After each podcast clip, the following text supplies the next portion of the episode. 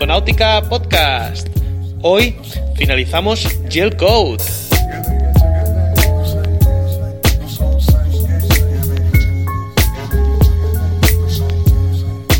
Hola a todos. Esto es Briconáutica Podcast, el blog que pertenece a Palmayats Eye, que no pertenece a ninguna cadena de radio.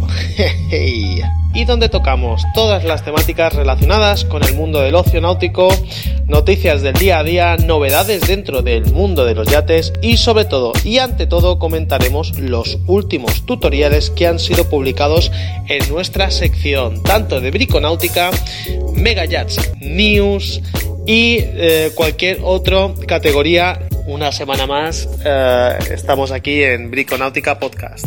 Eh, como ya sabéis, este es el podcast que, pertenece al blog de Palma Yachts AI y que utilizamos para dar de una manera diferente eh, esa difusión que tanto nos merecemos, ¿eh?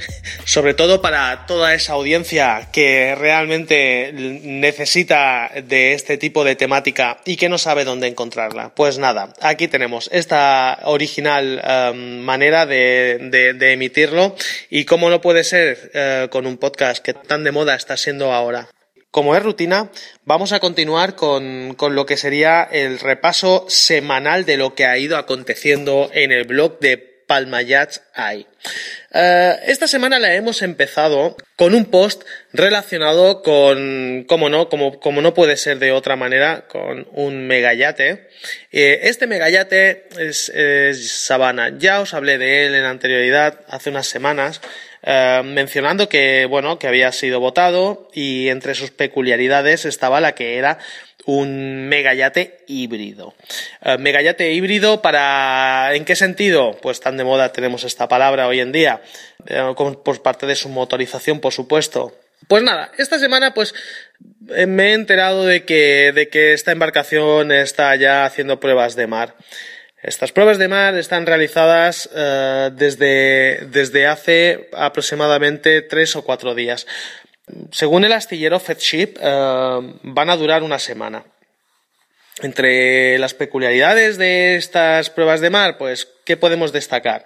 Que el río por el cual transcurren todas las embarcaciones que FedShip en esta factoría en especial construye uh, es muy estrecho y claro, siempre se pensó que era más que suficiente con la manga que, esta, que, que, que nunca se iban a superar la, la, la manga intermedia en la cual FedShip iba construyendo, que son aproximadamente entre 8 y 10 metros uh, para embarcaciones de 60 metros de eslora, 50 metros de eslora.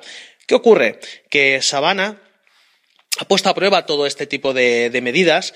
Que, ¿A qué ha conllevado? Pues que el gobierno holandés y la factoría hayan tenido que colaborar para, para que este puente levadizo en el cual veis las imágenes del post uh, haya tenido que ser ampliado uh, hasta 14 metros. Me imagino que suponiendo que, que, en el futuro habrá embarcaciones más grandes, y, por supuesto es impresionante de qué manera uh, pasa el sabana a través de este puente levadizo. Uh, las imágenes son espectaculares. Las tomó el propio uh, propietario de, de FedShip con un dron. Uh, vista aérea, de una manera aérea, y de verdad mm, me han encantado las imágenes y sobre todo me ha encantado la, la visión de, de, esta embarcación que es diferente, eh, miremos por donde miremos. Entre las peculiaridades que, que destaca FedShip con respecto a Savannah están los cinco tipos de o cinco modos de motorización, entre los cuales pues podemos destacar los típicos que sería modo diésel eléctrico o modo eléctrico solo o modo me imagino que será diésel entre los datos técnicos, pues podemos destacar que lleva 30 toneladas de baterías de litio. Uh, ¿Os imagináis la cantidad de móviles que podríamos fabricar con, con, esa cantidad de litio o baterías de litio, de ion? Entre otras cosas que podemos destacar de, de, esta embarcación es el diseño del casco. El diseño del casco es uno de los factores más importantes a la hora de, de ganar optimización en cuanto a consumos. Por lo, por lo que el astillero ha emitido, se reduce en cuanto a un 25, un 30% el consumo de, combustible. Eso es muchísimo. Si pensamos que una embarcación de 85 metros como es esta, a la hora de hacer una travesía muy larga, ¿os imagináis un 25% más de autonomía para poder seguir navegando? Pues nada, esto lo ha conseguido la tecnología actual en la cual pues estamos empezando a, disfrutar eh, y por lo visto los multimillonarios pues por supuesto como no lo iban a, aplicar en sus, en sus megayates. Bueno, pasemos al segundo post de la semana. Como, como, podéis ver, si entráis en el blog, eh, podéis ver que esta semana ha sido un poco aciaga en cuanto a actividad en el blog, debido a que, a que mi actividad eh, laboral ha sido un poco más eh, intensa de lo normal eh, y entre otras cosas gracias a este blog tengo que estar muy agradecido gracias a este blog pues ha sido una semana muy activa a nivel profesional lo cual mm, me da muchísima satisfacción porque esto quiere decir que algo estoy empezando a hacer bien. Pasamos al segundo post de la semana. Eh, y, ha sido pues em, ha sido Octopus. Eh, Paul Allen, el propietario de Octopus, ha anunciado que ha em, localizado el pecio de la embarcación Mushashi, destructor más grande del mundo jamás construido eh, en la Segunda Guerra Mundial. Em, sabemos que se construyó Yamato, que era su gemelo, y Mushashi, dos unidades. En cuanto a envergadura, la, información que históricamente se tiene es que es mayor que el Bismarck, bastante mayor, más, bastante más grande que Bismarck. Yo creo que bastante más temido. Esta embarcación fue hundida durante una, batalla por, los aliados en, aguas de Filipinas. Eh, lo, lo, más curioso es que, es que se sabía exactamente dónde fue hundida, pero aún así han tardado ocho años en localizar este pecio a un kilómetro de profundidad. Y bueno, eh, podríamos, podríamos ver la noticia en, en Twitter. Eh, Paul, Paul ha, colgado varias fotografías y varios vídeos em, demostrando que, por supuesto, ellos lo han localizado. Y, y nada, estamos de enhorabuena. La, la historia náutica está de enhorabuena. Y como no, tenemos que hacernos eco de ello, puesto que mm, un millonario ponga a disposición de, la historia su dinero, pues hay que, hay que valorarlo y, sobre todo, eh, tenemos que estar contentos. Con esto termino el repaso de los pods de la semana y vamos a finalizar el um, tutorial de Code que creo que algunos estáis esperando.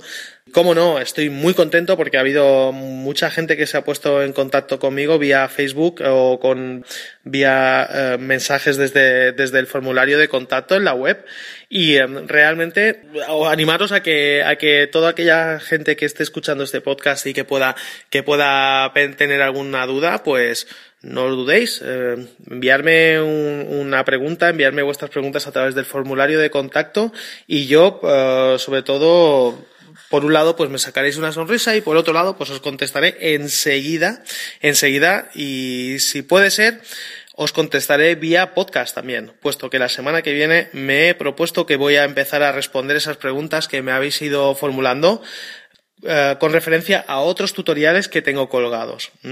La semana que viene voy a empezar a poner en práctica eh, las, respuestas de, estas preguntas y creo que os animará también a hacer más preguntas porque, porque podréis escucharos, es escuchar vuestras, em, vuestras preguntas y, y nada, y será un poco, haré un poco ese experimento a ver cómo funciona y depende de la aceptación pues continuaremos, ¿cómo no? Bueno, eh, continuamos con el tema del tutorial. Habíamos dejado el tutorial en el paso de, empezar a, darle esa mano que cubría todo el, esa mano de gel coat que cubría toda el área para, para, tapar toda la zona y nos encontrábamos con la situación de que, de que habíamos cubierto de plástico, plástico film, esa zona para que secara y bueno, eh, como, como, os prometí, os voy a ir narrando todo lo que, lo que me ha ido pasando a mí, para que de esta manera vosotros tengáis esa ventaja añadida en la cual donde yo pueda haberme equivocado, y no equivocado, sino donde yo he encontrado problemas, pues vosotros mmm, sepáis que esos problemas pues me los encontré yo en su momento y que podáis poner solución rápida. O simplemente que no cometáis ese error. Pero no es un error. bueno, ¿qué pasó cuando quité el plástico film al gel coat una vez eh, aplicado generosamente a toda la superficie? Eh, habían pasado, hay que decir que, que lo fui controlando, habían pasado tres, cuatro, cinco, hasta seis días. Seis días. Cuando quité ese plástico, hay que decir que, debo recalcar que la, temperatura ambiental, pues eh, en esta fecha es un poco baja, entonces, eh, como yo no tengo una cabina en la cual pueda eh, tener una temperatura óptima a la hora de aplicar este producto, pues claro, eh, esto va en decremento de, de, de, la calidad del mismo, y no de la calidad, sino de la rapidez de curado del mismo, ¿de acuerdo? Pero esto mismo lo vais a encontrar vosotros dependiendo de la época del año que apliquéis eh, o que hagáis este brico, esto, este, este bricolaje, ¿de acuerdo? Cuando el gel coat está curado, y realmente está curado, tiene una peculiaridad. Y esta peculiaridad es que se asemeja al epoxi. ¿Qué quiere decir? El epoxi, la resina de epoxi, es resinosa como tal, tiene un, un componente químico, el cual es una resina que se va extrayendo, va llegando a la superficie a medida que va curando o catalizando el mismo producto. Esta resina sirve para que la humedad no penetre dentro del producto o de la mezcla que se ha hecho del mismo y anule la catalización del mismo. Es una forma química muy bien pensada porque ¿qué ocurre? ¿Qué hay en el ambiente? En el ambiente hay humedad constantemente, a veces más, a veces menos. Entonces, una de las cosas que hace que, que una resina de tanto de poliéster o de epoxi no seque es una cantidad de humedad demasiado elevada. No así pasa lo mismo o todo al contrario, todo lo contrario pasa con el poliuretano. Poliuretano tiene eh, la capacidad, no, la necesidad de secar, perdón, tiene la necesidad de secar con humedad. El poliuretano, uh, y no quiero desviarme del tema, pero creo que es importante porque en futuros, uh, para futuros tutoriales ya lo sabréis, ¿de acuerdo? El poliuretano necesita humedad para secar. En un ambiente muy húmedo, seca mucho más rápido y mejor. La resina de epoxi o la resina de poliéster o el gel coat, que lo mismo en este caso es resina de poliéster, no seca con una humedad elevada. ¿De acuerdo? Quitamos el film, ¿qué nos encontramos? Oh, esto mancha, o esto está resinoso, o esto está fresco. No, no, no, no, no os olvidéis, no, no os equivoquéis. Está catalizado. Lo que ocurre es que la capa superior es resinosa, porque toda la resina ha subido a la superficie y eso, pues claro, por supuesto, no seca naturalmente. Hay que eliminarlo, hay que desgrasarlo. ¿Cómo lo desgrasamos? Hay dos maneras. Una, cogemos acetona y la aplicamos directamente por todo. De esta manera, la acetona lo que tiene es, un, es, un, es una manera de poder eliminar toda la resina. Es una manera muy rápida, de una manera muy rápida se elimina todas las grasas. O, eh, como yo hice, coger eh, lija de agua y la superficie eh, empezar a lijarla con lija de agua. Esta, ¿qué, qué, qué os encontráis al principio de lijar? Que la resina, eh, al estar en la superficie, notaréis que hace como, como, como pelotas, ¿de acuerdo? A medida que vais lijando. Pero como lo hacéis con lija de agua, no os saturará la lija. Entonces, cogemos lija de 360 o de 220. Para empezar, yo creo que es mejor 220 porque así trabajaréis menos. Y empezamos a darle, pum, pam, pasadas, pasadas, pasadas, de mano con agua, de, agua, con lija de agua, y de esta manera veréis cómo rápidamente desaparecen estas pelotas. Una vez ha pasado el primer proceso de lija de 220, eh, cuando paséis la mano otra vez por encima notaréis que esa resina ha desaparecido. Vale, pues ya estaremos más tranquilos y podremos continuar con, con el proceso. Siguiente paso.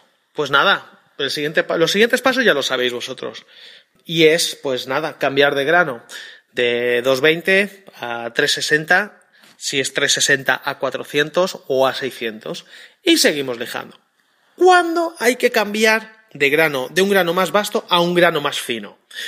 Muy fácil. Em, como estamos trabajando con lija de agua y la superficie estará constantemente húmeda, cuando pasemos las dos o tres primeras mm, pasadas de lija, notaremos que la lija nos cuesta. ¿Por qué? Porque vamos de un grano que ha habido previo eh, grado mm, grande a un grano inferior. ¿Qué ocurre?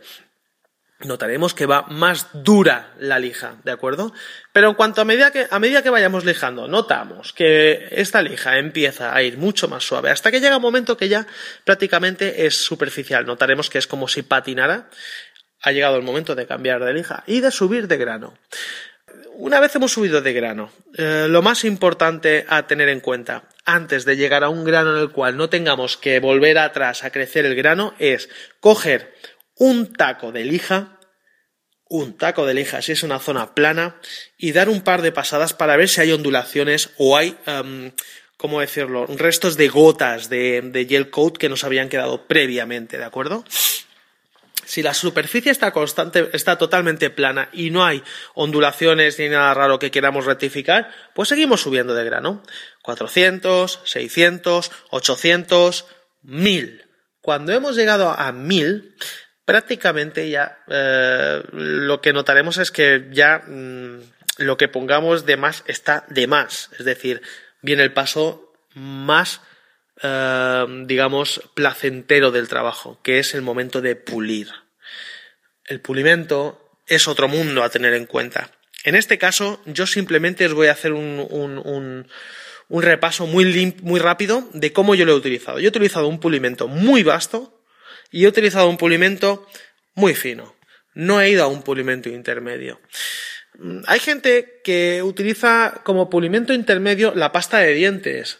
La pasta de dientes tiene una propiedad que es como la arcilla, tiene como una arcilla interior muy fina, muy fina, es como un microbalón. Entonces, ¿qué ocurre con la pasta de dientes? La pasta de dientes tiene la propiedad de tener, ser una pasta muy limpia a la hora de aplicarla, que dejamos seca, seca muy rápido y cuando la eliminamos nos pule esa zona. Entonces, va a hacer la prueba, comprar un par de pasta de dientes, de tubos de pasta de dientes, como, como pulimento intermedio, y tener un pulimento vasto en el cual notéis que, que, cuando lo tenéis entre los dedos hay como, prácticamente como gránulos muy vastos. No os preocupéis. El efecto es de grano 1200, ¿de acuerdo? Entonces, nada, eh, ¿qué os voy a contar a partir de ahora? Pues lo que vosotros ya sabéis ponemos el pulimento más vasto que tengamos, dejamos que seque y empezamos a pulir con la, con la pulidora. Eh, doy por hecho que tendréis una pulidora para hacer este trabajo. Si no, pues ya sabéis, comprar una pulidora o que alguien os la deje. Eh, la pulidora tiene normalmente, normalmente digo, suelen tener una base de espuma y un, un forro de, digamos, de, de, lana de oveja, pero vasto. Tenemos uno vasto y uno fino, ¿de acuerdo? El vasto nos sirve para el pulimento mmm, con gránulo vasto, ¿de acuerdo? Entonces, mmm, yo recomiendo dos pasadas de cada pulimento. Es decir, pulimento vasto, pulimento vasto. Después pulimento intermedio, en este caso, pasta de dientes mm, y, pasta de dientes. Y el final, el final de todos, que es el final apoteósico, en el cual mientras estáis puliendo tenéis que ver vuestra sonrisa de ver cómo brilla, ¿eh? pues ya sabéis, es el último que es con el, um, con el pulimento fino, fino, rufino. Con esto habríamos terminado. Em, Después, claro, luego eh, ya viene el momento de lavar el barco, de lavar la zona, que entonces es cuando ya alucinaréis del trabajo que habéis hecho y de lo contentos que estaréis de haber escuchado los tres podcasts que he dedicado a este tutorial de Yale Code. Uh, nada, pues eh, creo que con esto eh, doy por finalizado este tutorial. Me encantaría, me encantaría que me dejarais alguna pregunta en, el, blog y que os conteste la semana que viene. Tengo varias preguntas sobre el tutorial, sobre el tutorial que hablaré la semana que viene, que os adelanto aquí, que es de cómo doblar madera cómo doblar madera a vapor.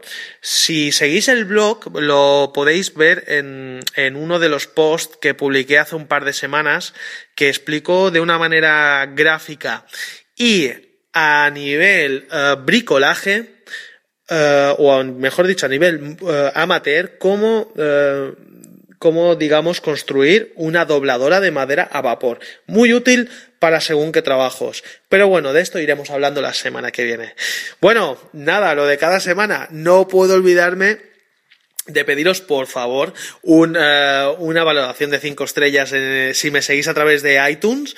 Eh, y si no es así por favor tomaros la molestia de entrar en iTunes veréis un icono arriba a la derecha en el, en el, en el blog donde pone iTunes. Si entráis allí yo creo que será más fácil que, que podáis eh, darme una valoración de 5 estrellas en, iTunes que me ayuda muchísimo para poder dar a mostrar este, este podcast y si me escucháis a través de iBots, pues ya sabéis, em, si me dais un me gusta o simplemente me queréis hacer una pregunta a través de ahí, pues vamos, pues también os la, os la agradezco muchísimo.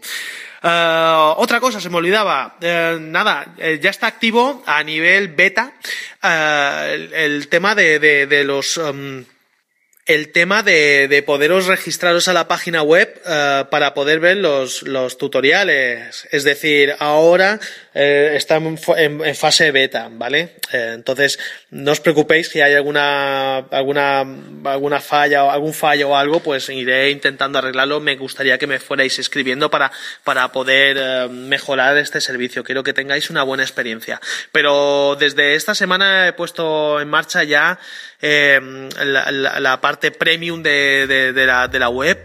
Así que a partir de ahora, si queréis ver los tutoriales antiguos que, que están colgados en la página web, os tendréis que registrar. Es totalmente gratuito. Simplemente que para nada, entráis, eh, veréis es muy sencillo, ponéis vuestro nombre, vuestro correo electrónico y vuestra contraseña. Y cada vez que queráis podéis entrar y disfrutar de los tutoriales, eh, todos los que he colgado durante todos estos meses. Y sobre todo, eh, de esta manera yo estoy, empiezo a formar una, una comunidad, que es lo que mm, me hace ilusión de, me hace ilusión desde hace muchísimo tiempo. Y nada, eh, solo queda despedirme y daros las gracias por estar ahí cada semana y, y nos vemos pronto. Hasta luego, adiós.